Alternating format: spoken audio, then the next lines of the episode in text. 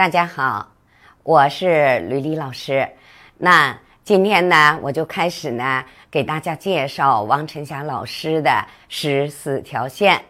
那么今天呢，我主要给大家呢讲一讲一线。那么一线呢，实际上也叫什么呢？也叫感情线啊，也有的人呢管它叫天线。那它是怎么一个走向呢？我们大家看一下。它的起点呢是在这个小指的下边啊，一点五到两公两公分的位置，然后呢由啊小指往哪儿啊？往咱们中指和无名指的线下啊指缝下，然后走。那我们大家看一下啊，到此为止，它不能长啊，也不能进入这个指缝。那抛物型的，大家看一下，这就是一个很好的一线。那一线呢，大家要知道它是不能过长的。那一线如果说过长了，往无这个指缝下走了，或者是呢往这个咱们的大拇指这方向走了，那一定要知道这种手线反映的是什么呢？是。胃肠功能的紊乱啊，一般这种线长的人，消化系统啊，它的功能呢都不是太好。那么一线呢，它不能过长，但是呢，它也不能出现断裂。那我们大家看一下，如果一线在无名指下啊这一段出现了断裂，那是什么情况呢？大家一定要知道。啊，一旦在这个位置出现断裂，那就说明了这个人的肝脏是曾经受过损害的啊。比方说啊，得过肝炎，或者是呢，嗯呃，这个大量的服用抗生素啊啊，服用大量的服用激素啊，都可以造成肝脏本身的一个损害。那一旦有损害以后，我们大家只要出现这种线。一定要注意保肝护肝了。那么一线上呢，还不能出现一些杂纹儿。让大家看一下，如果一线上出现什么呢？出现了一些竖线啊，我们也管它叫六线，或者出现一些倒纹儿。那大家看一下，如果在这个位置啊出现了倒纹儿啊，或者是呢一些杂纹儿啊，就是这个位置，那大家要知道。这个是什么呢？是咽喉的位置啊。一般有这种情况的啊，都有慢性的咽炎啊，慢性的咽炎。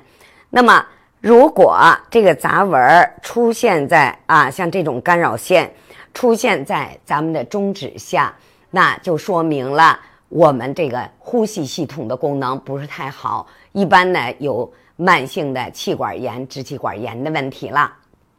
那如果在一线的啊始端，一线的始端呢出现了倒纹儿，我们大家看一下啊，像小岛一样这样的纹儿，说明了什么？说明了耳朵出现问题了啊！一般有这种啊倒纹的人呐，特别容易出现耳鸣、耳背、听力下降。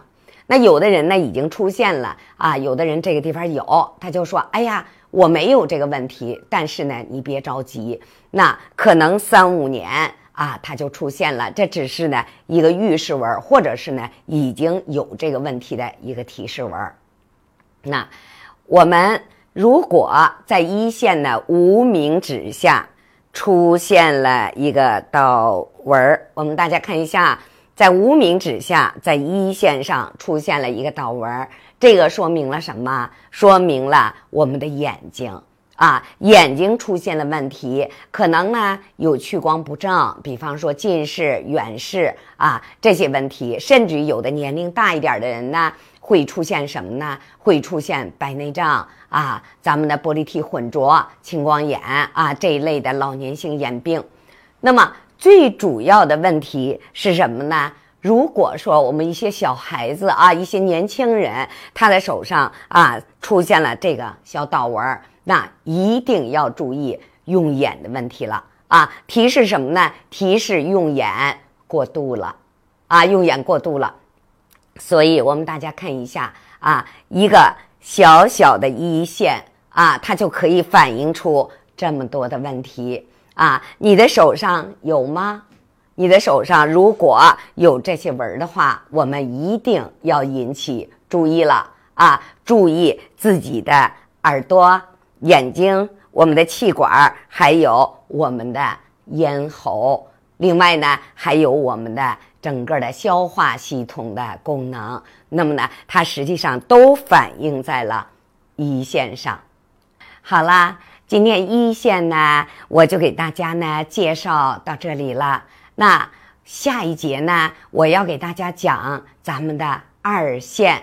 好了，咱们明天再见。